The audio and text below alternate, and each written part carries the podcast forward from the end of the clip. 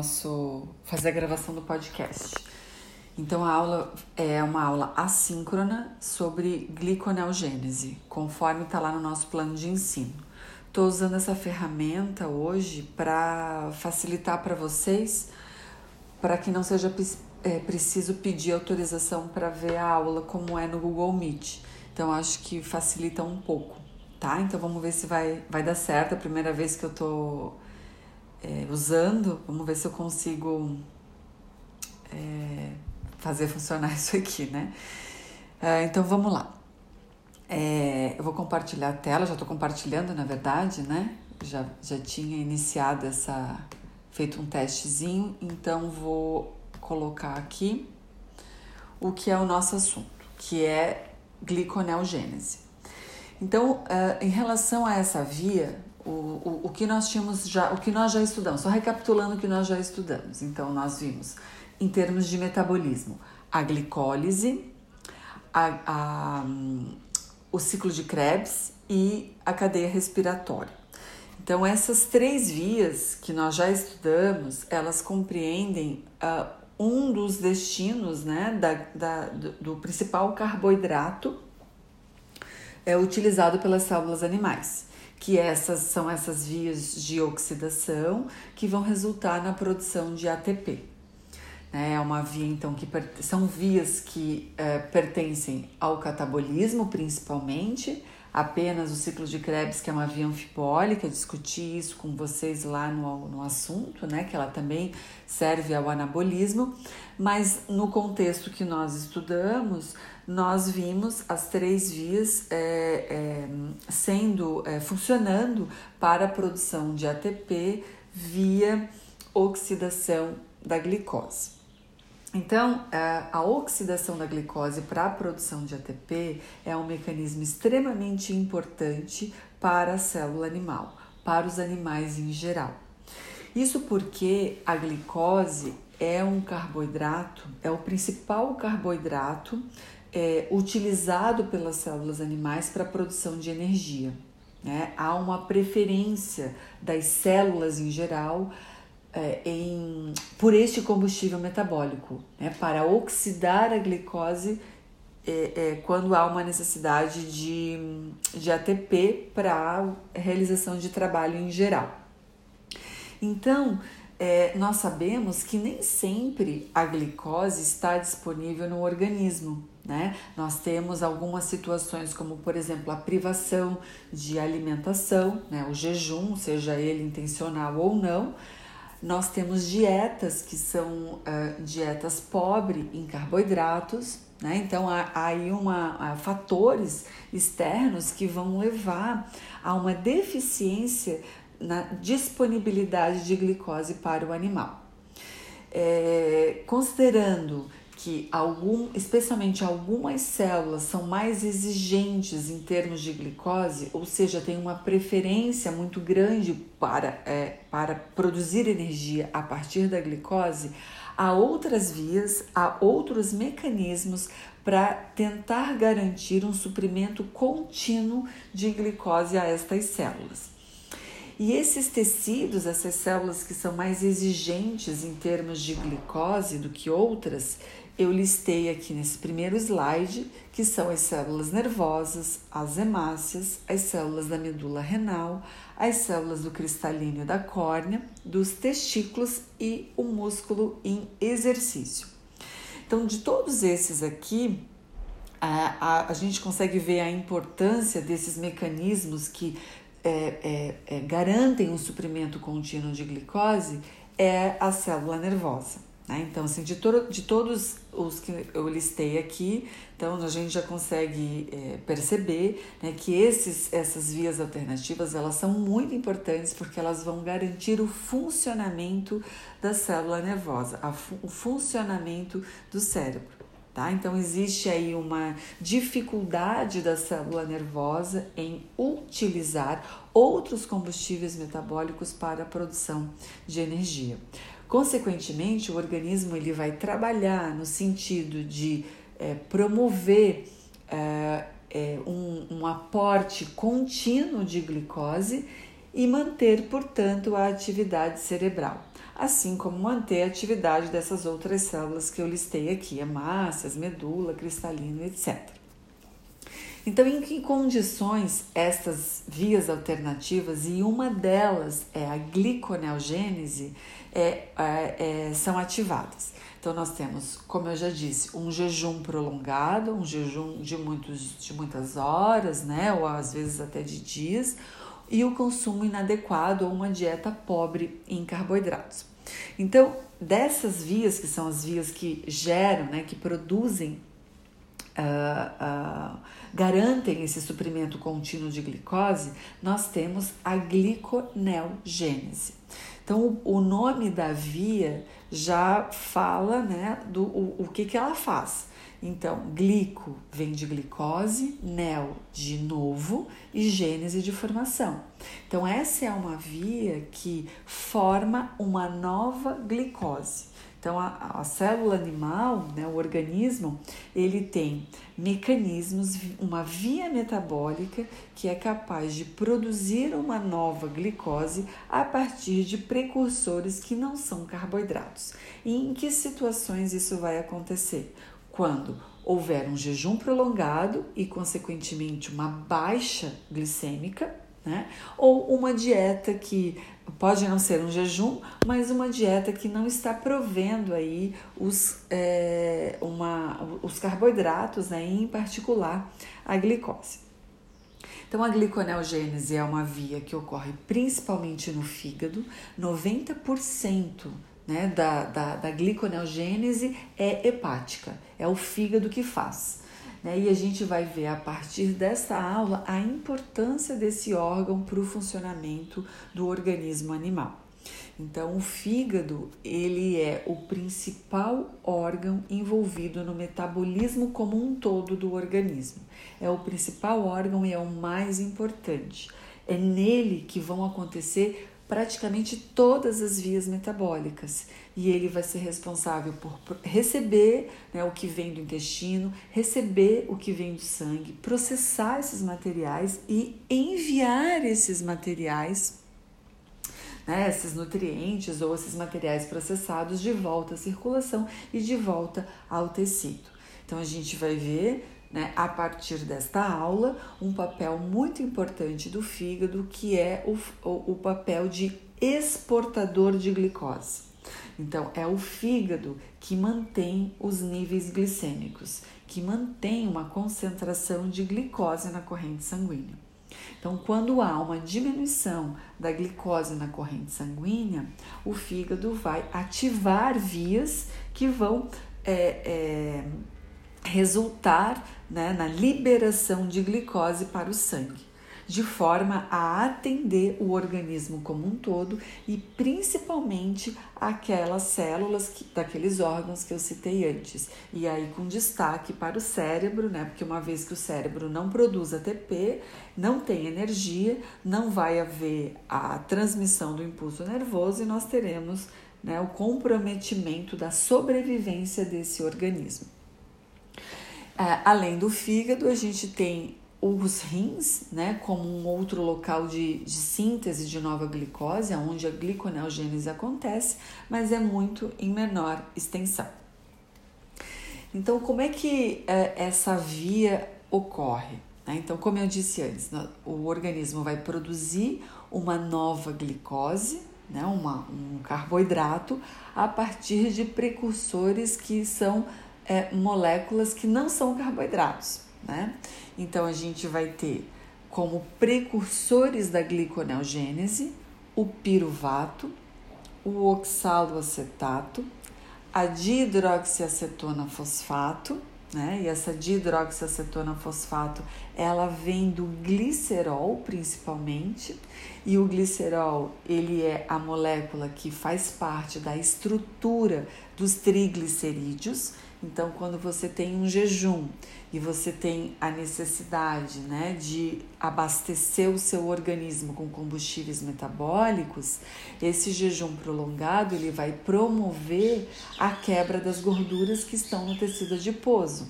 E a gordura que está no tecido adiposo é o triacilglicerol. Então, lá no tecido adiposo, esses triacilgliceróis serão quebrados, o glicerol vai ser liberado, assim como os ácidos graxos. O glicerol proveniente, então, do TAG, que vem lá do tecido adiposo, quando ele chega no fígado, ele é convertido a dihidroxiacetona fosfato. E essa dihidroxiacetona fosfato é precursora, né? Ela vai entrar na gliconeogênese para se transformar, para ser convertida em uma nova glicose.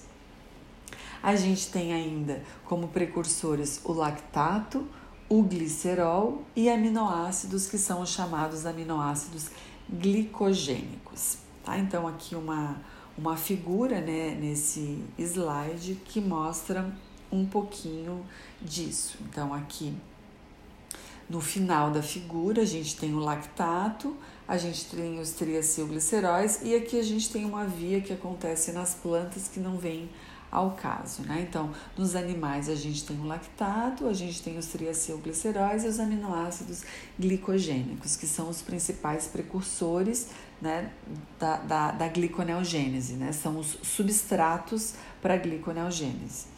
Então, o lactato ele vai ser convertido em piruvato e esse piruvato vai entrar na gliconeogênese, que é esta via representada aqui em azul.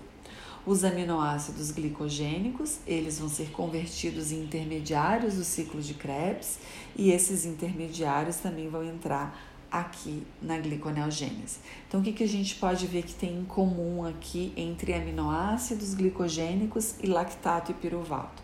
Que des, é, é, esses dois precursores, né, essas moléculas precursoras, elas seguem um caminho comum que é o ciclo de Krebs. Né? É a partir então de intermediários do ciclo de Krebs que a gliconeogênese vai acontecer. Importante falar que, diferente do que nós vimos até agora, a gliconeogênese é uma via do anabolismo.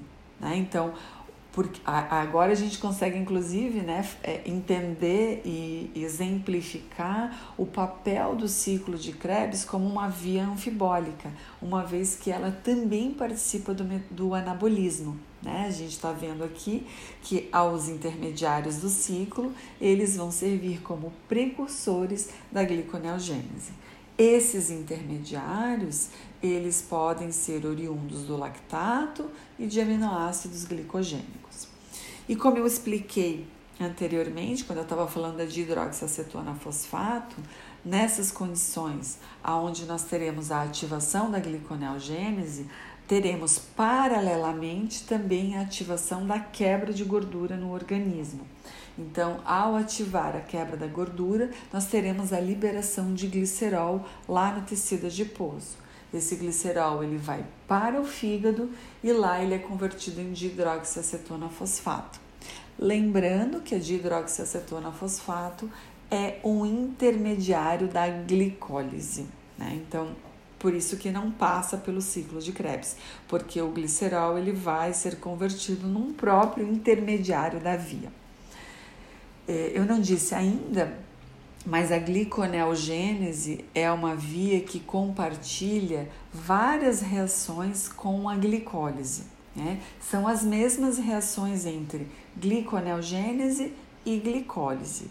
Esse compartilhamento, claro que vai mudar o sentido, né? A direção em que a reação acontece. Então, a gliconeogênese, ela vai, a reação vai acontecer no sentido oposto da glicólise. Então, das 10 reações químicas que é, é, é, fazem parte, né, que constituem a via que nós chamamos de glicólise, sete reações são compartilhadas com a gliconeogênese. Apenas três reações é que são distintas entre as vias, né? A gliconeogênese e a glicólise. De uma maneira geral, né, a gente pode dizer que a gliconeogênese é uma via que é o inverso da glicólise. Enquanto a glicólise é a quebra da glicose em piruvato Esse piruvato ainda pode ser convertido em lactato, né? A gliconeogênese é a conversão desses precursores, que inclui o próprio lactato, que inclui o próprio piruvato em glicose. Então, a gliconeogênese é a via que é o caminho inverso da glicólise. Se a gente for estudar as reações, nós vamos ver que sete reações são as mesmas entre essas duas vias e três são diferentes. É claro que quando eu digo que as reações são as mesmas, é que elas acontecem, né? elas são os intermediários envolvidos são os mesmos, a enzima envolvida é a mesma, mas o sentido da reação vai acontecer um inverso do outro, né? Entre gliconeogênese e glicólise.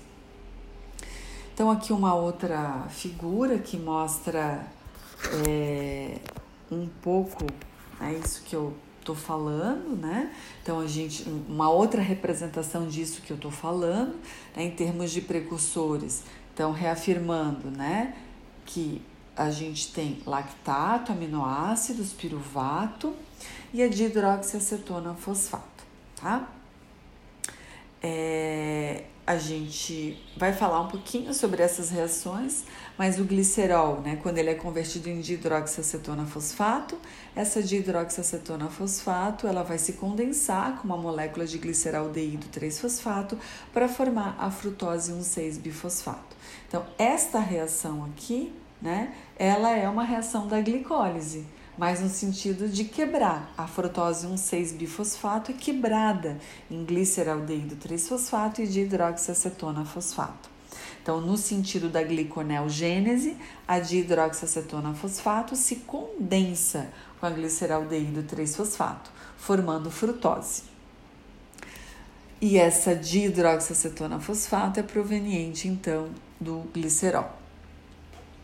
Então a gente vai falar um pouquinho sobre em que condições fisiológicas a gliconeogênese acontece antes de entrar nas reações propriamente ditas.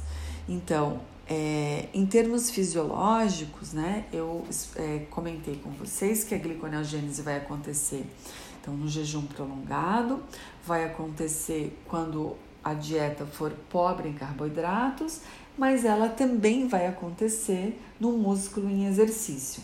Né? Eu tinha é, é, dito lá para vocês que, em termos de exigência, né, de suprimento contínuo de glicose, nós temos ali uma série de células e órgãos, incluindo o músculo em exercício.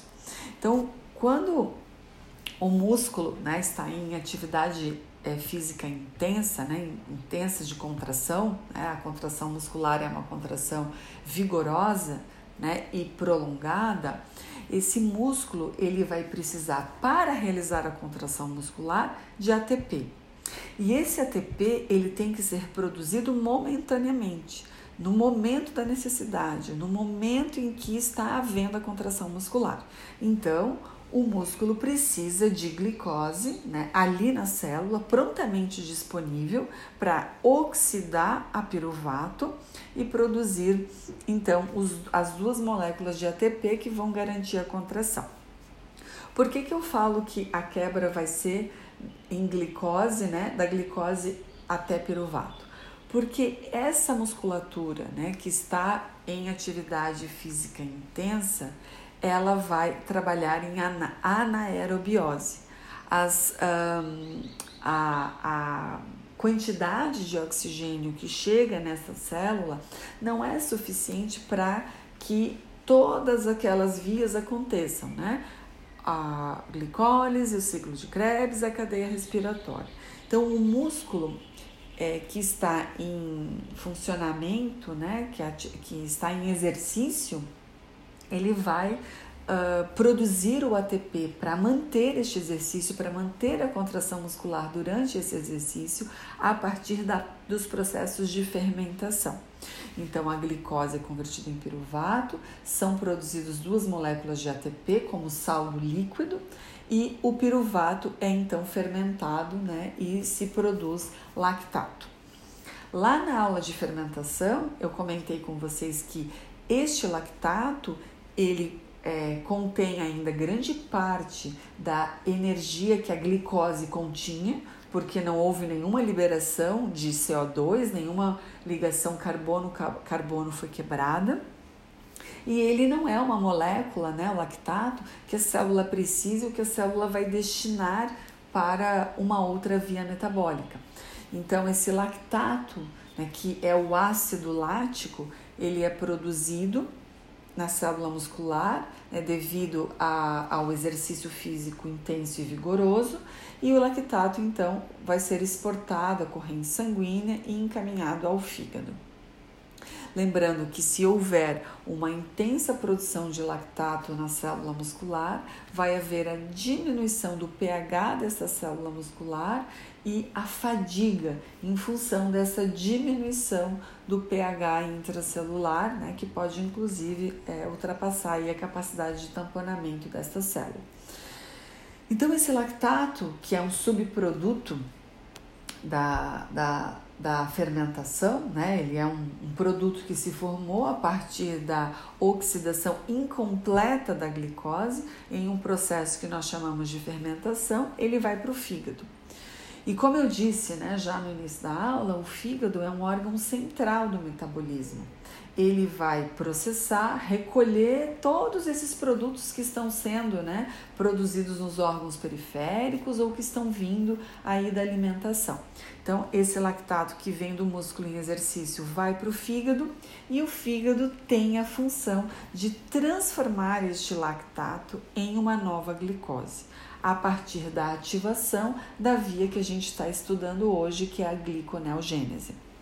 Então, o lactato é reconvertido em piruvato no fígado e o piruvato, né, na via que é o inverso da glicólise, é transformado em uma nova glicose. Essa glicose volta para o sangue, alcança o músculo em exercício, é quebrado novamente em piruvato, produz dois ATPs, é fermentado em lactato, o lactato vai para o sangue, o sangue envia esse lactato para o fígado e o ciclo, né, que é chamado ciclo de Core, permanece. Então, né, vai continuando até que o exercício seja interrompido.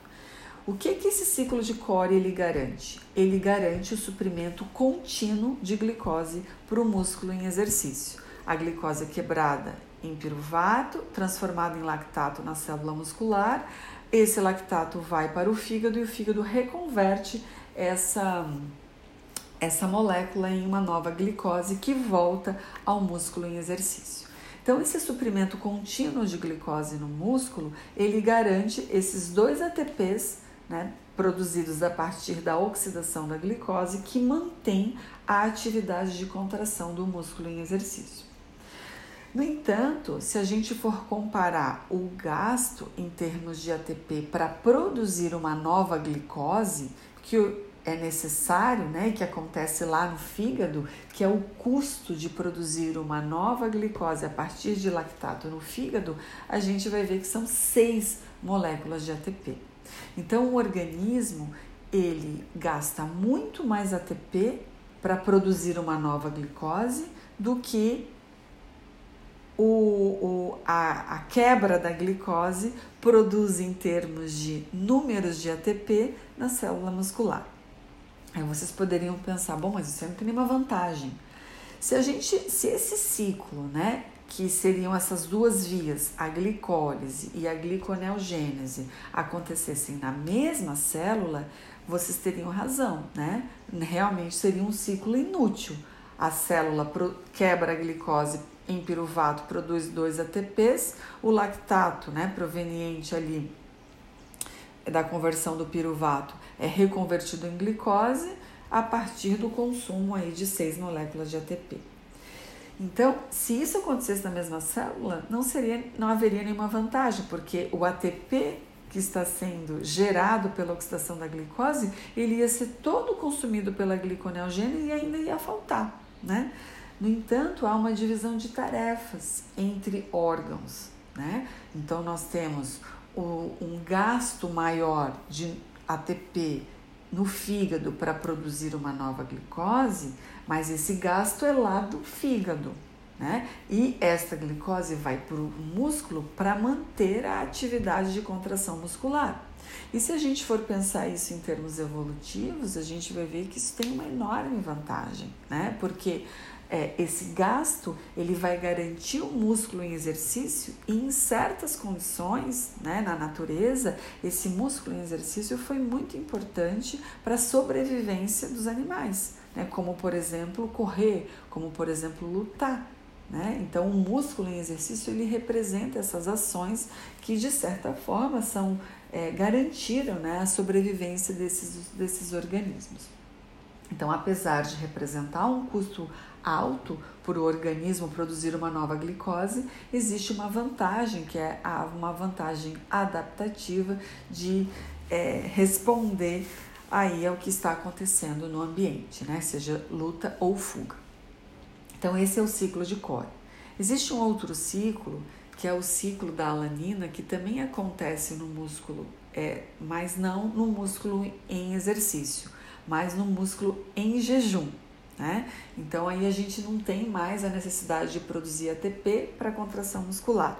A gente tem a necessidade de manter um aporte né, de glicose na corrente sanguínea. E a, a gente viu né, que um, a gente vai ver aqui que este ciclo da lanina ele envolve né, a colaboração aí também do fígado e do músculo. Então a gente tem a glicose sanguínea entrando na célula muscular. Esta glicose lá no músculo, ela é quebrada em piruvato. E este piruvato não vai ser fermentado, não vai produzir lactato, mas ele vai ser é, utilizado para é, é, levar aminoácidos que estão sendo produzidos a partir da quebra de proteínas musculares para o fígado. Né? Então a gente viu lá que os aminoácidos né, glicogênicos também são precursores na síntese de nova glicose. Então a gente tem a quebra de proteínas é, é, musculares né, no jejum. Essas proteínas musculares vão produzir glutamato, é um aminoácido. Este aminoácido ele vai transferir né, o seu grupamento amino para o piruvato e vai ser convertido então em alanina. A alanina vai para a corrente sanguínea e essa alanina então ela vai é, é, lá no fígado, né, ser recolhida no fígado, e lá no fígado a reação inversa acontece. Então o grupamento amino da alanina é, é transferido ao alfa-cetoglutarato, né, que produz então glutamato. Esse glutamato ele entra no ciclo da ureia, que é um ciclo que a gente vai ver mais para frente, e o, a alanina que perdeu seu grupamento amino volta a ser piruvato. E o piruvato então é precursor na síntese de uma nova glicose pela gliconeogênese. Então, esse piruvato é convertido em glicose, essa glicose volta para o sangue, é recolhida pelo músculo em jejum e pela ação, então, dessas reações aqui acopladas, né, nós teremos o retorno desta glicose lá para o músculo, né, através da sua conversão em alanina. Então, aqui é só para mostrar a cooperação, né, a importância da cooperação entre órgãos para manter a glicemia e manter esse suprimento contínuo né, desse combustível metabólico para alguns tecidos que são tão importantes aí para a sobrevivência animal, como o cérebro, né, e mostrando também né, aqui que principalmente músculo e fígado vão trabalhar nesse sentido de manter a glicose para o cérebro. Então, no músculo que está em exercício, a gente tem o ciclo de core, que envolve a produção de lactato, né, que é uma reação da fermentação. E no músculo em jejum, a gente tem a participação então da alanina, que leva né, os aminoácidos e a glicose né, de volta ao fígado para ser reconvertida em glicose e então ir para, de volta para a circulação. É, agora falando um pouquinho das vias metabólicas, das reações, né, das três reações que são diferentes entre gliconeogênese e glicose e as sete que são é, compartilhadas. Então, a gliconeogênese, como eu já falei, é a conversão de um precursor que pode ser o piruvato, que pode ser o lactato, que pode ser um aminoácido glicogênico em glicose, tá? Então, a gente vai estudar aqui é, esta via metabólica hoje partindo do piruvato. A gliconeogênese, embora ela seja uma via que seja o inverso da glicólise, ela não é a simples reversão. Como eu disse antes, sete reações enzimáticas são compartilhadas e três passos são irreversíveis. Então, eles precisam ser contornados no sentido da gliconeogênese. Essa essas duas vias estão representadas aqui nesta figura, aonde nós temos em rosa o sentido da glicólise e em azul o sentido da gliconeogênese. Então a gente pode ver que o primeiro passo, né, da gliconeogênese, no sentido da gliconeogênese tem que ser contornado, o penúltimo e o último, tá? Todas as outras reações elas são compartilhadas entre as duas vias. Então, os três passos irreversíveis são a formação de fosfenol piruvato, que é o, a última reação da glicólise e a primeira da gliconeogênese, a formação de frutose 6-fosfato e a formação de glicose, né? Formação de glicose, formação de frutose 6-fosfato e formação de fosfenol piruvato. Então, a primeira reação, que é a formação de fosfenol piruvato, a gente vai, eh, como eu disse antes, iniciar a via com o piruvato. Então, essa primeira reação, é a, ela compreende a carboxilação do piruvato para produzir um intermediário que a gente já estudou, que é o oxaloacetato. Esta carboxilação do piruvato como é uma reação de condensação, ela precisa de energia e a energia vem da hidrólise do ATP. Então, o oxaloacetato né, produzido, né, é, é, é, o produto desta reação, é, além né, dos, dos produtos aí da hidrólise do ATP, que são o ADP e o fosfato inorgânico. Então, esse oxaloacetato é, resultado aí da carboxilação do piruvato, ele vai ser é, fosforilado. E essa fosforilação vai ser também às custas de um equivalente ao ATP, que a gente chama de GTP. Então, esta fosforilação produz o fosfenol piruvato, que era o intermediário né, necessário aí para iniciar a gliconeogênese. E a gente vai ter também, né, devido a a hidrólise do GTP, a produção de GDP e de CO2, tá? Então, por que que produz CO2? Porque os, os, o fosfenol piruvato é um intermediário que tem três carbonos. O piruvato também tem três carbonos, mas ele foi carboxilado. Então, o oxaloacetato tem quatro carbonos. Para ele ser convertido em fosfenol piruvato, é necessário aí a, a, a rompimento, né, a hidrólise de uma ligação carbono-carbono, produzindo então CO2. Então, aqui a representação das reações. O piruvato é carbox, carboxilado em oxaloacetato. Para isso, precisa hidrolisar, né? a energia tem que vir da hidrólise de um ATP. Quem faz isso é a piruvato carboxilase. O oxalo, oxaloacetato produzido ele vai ser descarboxilado e vai ser fosforilado. Então, essa fosforilação também usa um equivalente a ATP, que é o GTP. A hidrólise, né? Então, desse GTP produz GDP e o composto resultante é o fosfenol piruvato. É, então, a piruvato carboxilase, que eu tinha mencionado antes, né? Não falei da segunda enzima, mas a, a que produz oxaloacetato é a piruvato carboxilase e a que converte oxaloacetato em fosfenolpiruvato é a fosfenolpiruvato carboxiquinase.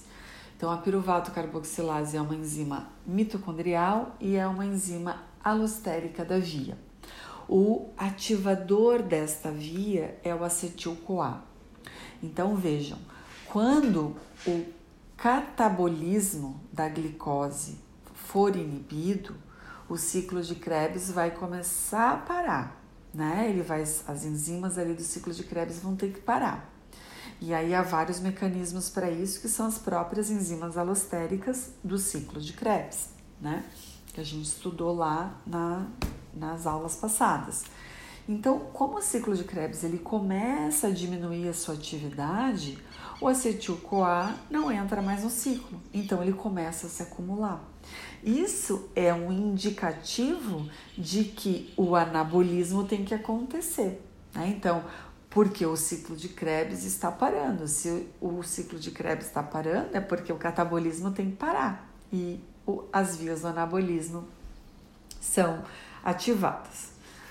É, então, importante né, saber aí que o acetil-CoA, que é o substrato do ciclo de Krebs, ao se acumular, ele ativa a piruvato carboxilase para transformar aquele piruvato não mais em acetil-CoA, mas transformar aquele piruvato né, em oxaloacetato. E aí esse oxaloacetato vai ser desviado à gliconeogênese. Então, esse oxaloacetato produzido a partir da carboxilação do piruvato, é, ele vai sair da mitocôndria né, e vai para é, o citosol. Então, aqui a gente tem um mecanismo de transporte, o oxaloacetato ele não consegue sair diretamente né, via transportador, é, não há um transportador para oxaloacetato na membrana da mitocôndria, então ele é convertido lá dentro da mitocôndria em malato, aí tem transportador para malato na membrana da mitocôndria, esse malato sai, é reconvertido em oxaloacetato lá no citosol, e aí sim esse oxaloacetato é descarboxilado, descarboxilado pela PEP carboxiquinase e convertido em PEP. E aí esse PEP segue a gliconeogênese. A segunda reação que é contornada é a formação de frutose 6-fosfato, a partir de frutose 1,6-bifosfato. Né? Então, é, vocês vão ver que essas duas próximas reações, que são as reações é, contornadas né, da, da, da gliconeogênese, elas vão ser contornadas e catalisadas por uma enzima diferente. Então, no sentido né, da glicólise, a enzima que catalisa a reação é uma quinase, é uma enzima que adiciona grupamento fosfato. No sentido da gliconeogênese, o tipo de reação vai ser hidrólise do grupamento fosfato, remoção do grupamento fosfato. E aí quem faz isso não é uma enzima do tipo quinase, é uma enzima do tipo fosfatase. Então, essa enzima aqui é a frutose 1,6-bifosfatase, ela vai transformar né, a frutose 1,6-bifosfato em frutose 6-fosfato e esse é um importante ponto de controle da via que a gente já vai é, falar. E o último, é, é, é, o último ponto, né, a última reação contornada, a terceira, é catalisada pela enzima chamada glicose 6-fosfatase. Então, a glicose 6-fosfato, proveniente, né, então aí das, da, da gliconeogênese, para sair do fígado, né? essa gliconeogênese está acontecendo principalmente no fígado, para exportar glicose para o sangue. Então, essa glicose 6-fosfato, 6-fosfato produzida no citosol passa por um transportador de, de membrana no, que está presente no retículo endoplasmático entra no lúmen do retículo endoplasmático e aí sofre a ação da enzima, que é a glicose 6-fosfatase, que é uma enzima que está presa à membrana do retículo. Então, a glicose 6-fosfatase, ela, assim como a enzima anterior, ela remove o grupamento fosfato. Então, ela vai tirar, né, vai quebrar a ligação entre o fosfato e a glicose, esse fosfato ligado no carbono número 6.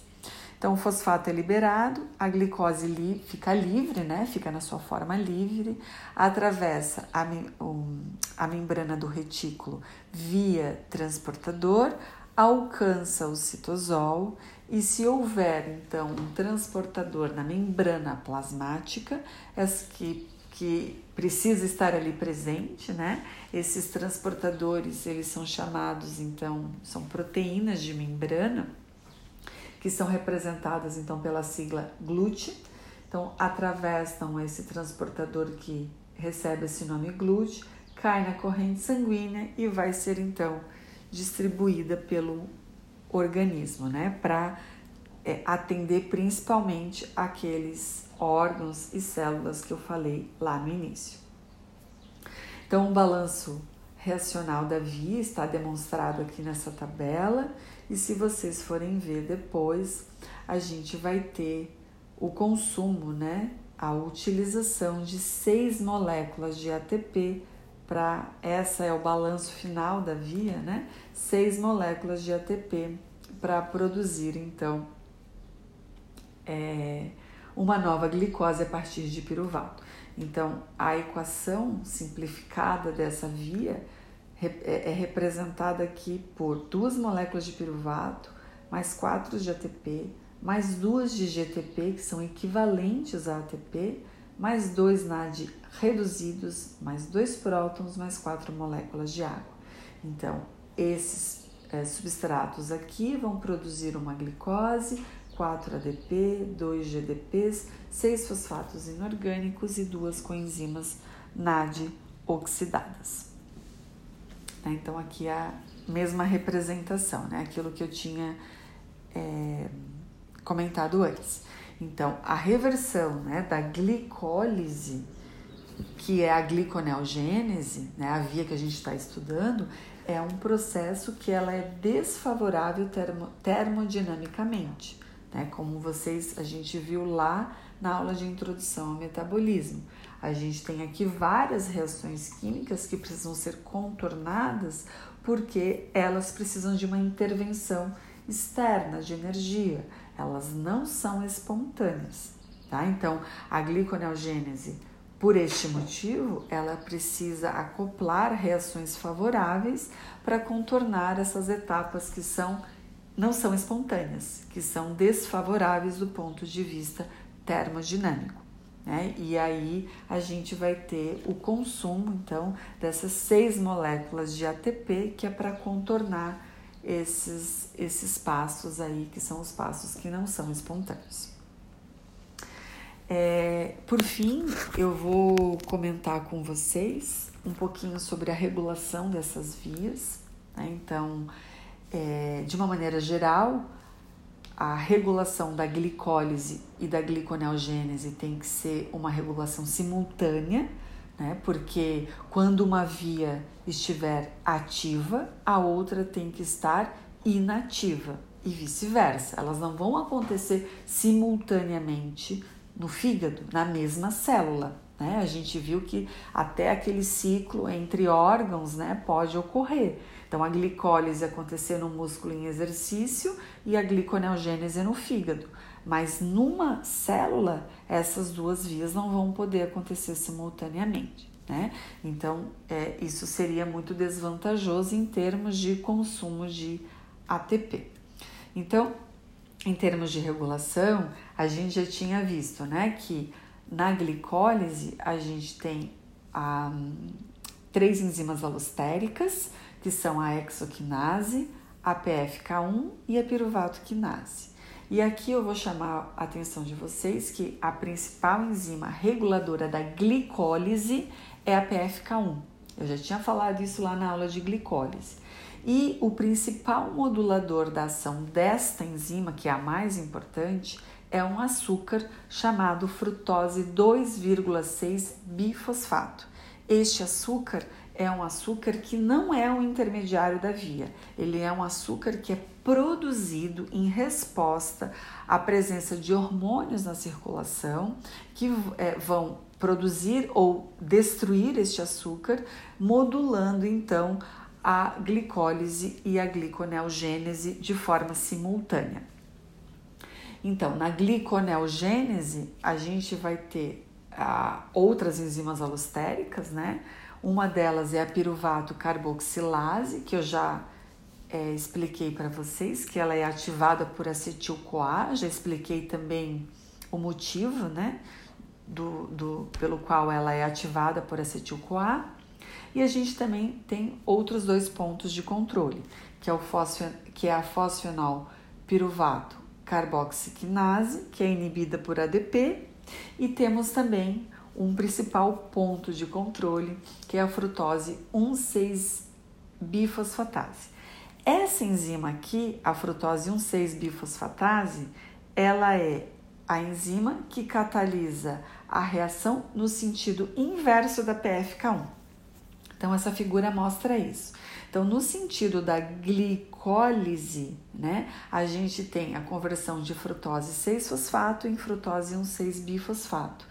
E essa reação é catalisada pela PFK1. No sentido da gliconeogênese, a gente tem a conversão da frutose 1,6-bifosfato em frutose 6-fosfato.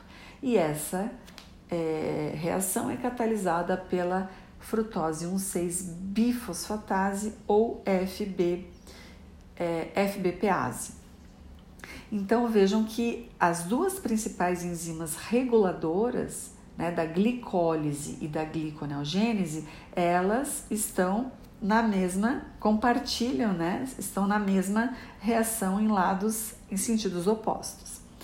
E aí a gente tem aqui um aspecto importante que é o fato da frutose 1,6-bifosfatase, a principal enzima alostérica da gliconeogênese, ser inibida por frutose 2,6-bifosfato.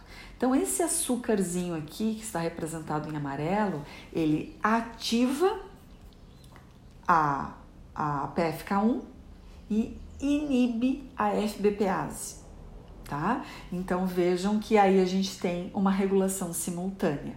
Quando este açúcar está presente, ele vai ativar a glicólise e quando ele estiver presente, ele vai inibir a gliconeogênese. Quando ele não estiver, ele, a, a, a PFK1 vai estar inibida e a FBPase vai ser ativada, tá?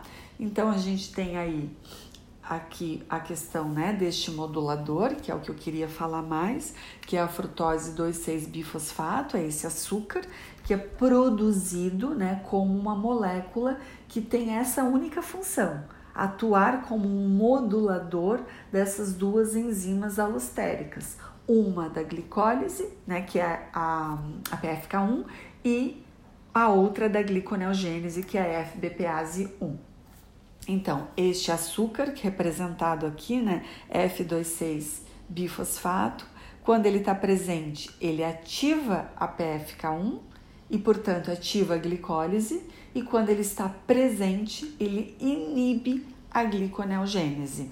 Né? Portanto, quando ele não está, está presente, a gliconeogênese vai ser ativada e a glicólise será inibida. Né?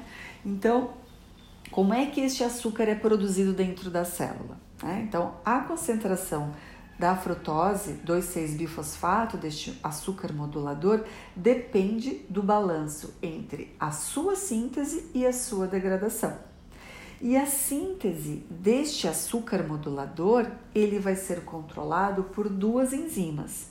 Uma delas que se chama PFK2 e a outra que se chama FBPase 2. E essas duas enzimas, a PFK2 e a FBPase2, estão sob controle hormonal, tá? Então, essas duas enzimas aqui, PFK2 e FBPase2, elas vão ser controladas por um mecanismo de fosforilação e desfosforilação que são resultado da presença ou não de hormônios na circulação, tá? Então, a PFK2 e a FBPase2, elas é, é, são domínios diferentes de uma mesma enzima, né, que está representado aqui, né, a, a, a modelagem, né, a estrutura dessa, dessa enzima. Então, em roxo a gente tem o domínio da quinase e em rosa o domínio da fosfatase. Então, essa parte aqui da enzima, ela funciona como PFK2 e essa em rosa como FBPase 2. É, essa a atuação dessa enzima, então, como quinase ou como fosfatase, vai depender de um, da, da sua fosforilação e da remoção dessa, desse grupamento fosfato num domínio N-terminal regulatório. Tá? Então, essas é, reações que resultam na fosforilação da, a, da enzima né, aumentam a atividade da FBPase 2 e, portanto, decrescem, né, diminuem a concentração de frutose 2,6-bifosfato. Então, a gente vai ter um estímulo da gliconeogênese. Então, as reações né, que vão levar, que vão desencadear um mecanismo em cascata, que vão resultar na ligação de um grupamento fosfato, que a gente chama de fosforilação, a enzima, que é a enzima que eu estava mostrando antes, vai ativar o domínio FBPase 2. E essa, esse domínio, ao ser ativado, o, o nome dele né, já está falando, ele é bifosfatase. Ele vai degradar o açúcar, então vai diminuir a concentração do modulador, estimulando a gliconeogênese. Por outro lado, as reações que levam à desfosforilação dessa enzima, né, que tem esses dois domínios, vão aumentar a atividade da PFK2, a porção quinase dessa enzima. E essa enzima, né, esse domínio ao estar ativo, isso vai resultar na produção, na síntese da frutose 2,6-fosfato, na síntese do açúcar modulador. E aí a gente vai ter um estímulo da glicólise. Então, quando a gente tem é, quando a gente tem, deixa eu só mostrar aqui para vocês, não, não está representado aqui. Então, quando a gente tem a liberação né, de hormônios envolvidos no metabolismo de carboidratos, que são o glucagon e a insulina, um dos efeitos desses hormônios é sobre essas enzimas. Então, quando a gente tem a liberação de glucagon na circulação, que é o hormônio que, que é liberado, né, que está em circulação quando o organismo está em jejum, o glucagon é o hormônio do jejum, nós teremos é, a, uma série de reações em cascata dentro da célula que levarão à fosforilação de várias enzimas, incluindo a enzima PFK2, FBPase 2, né? Aquela enzima que eu estava mostrando que são dois domínios. E ao ser fosforilada, a gente viu que a porção FBPase, né, a fosfatase, é que vai ser ativada e, consequentemente, vai destruir o açúcar modulador. Ao destruir o açúcar modulador, a glicólise vai ser inibida e a gliconeogênese será ativada. Por outro lado, quando a gente tem insulina em circulação, nós vamos ter as é, que é o hormônio, né, que está relacionado a um aumento de glicose na corrente sanguínea, né? Então, após a alimentação, a gente tem liberação, secreção de insulina né, na circulação. Essa insulina ela vai desencadear uma série de reações em cascata dentro da célula que vão levar a que vai levar à desfosforilação de várias enzimas, entre elas a PFK2 e a FBPase 2 e a desfosforilação ativa a PFK2. Consequentemente, aquele açúcar modulador frutose 2,6 bifosfato vai ser produzido E aí ele vai ativar a glicólise e inibir a gliconeogênese, tá? Então esse esqueminha ele mostra, né, um, um pouco isso, mostrando aqui a porção PFK2, a porção FBPase2, que são dois domínios da mesma enzima, PFK2, FBPase2. O que, que a gente está vendo? Que a enzima ela pode estar fosforilada, vocês estão vendo essa partezinha aqui laranja. Então, quem é que liga um grupamento fosfato à enzima? Uma outra proteína.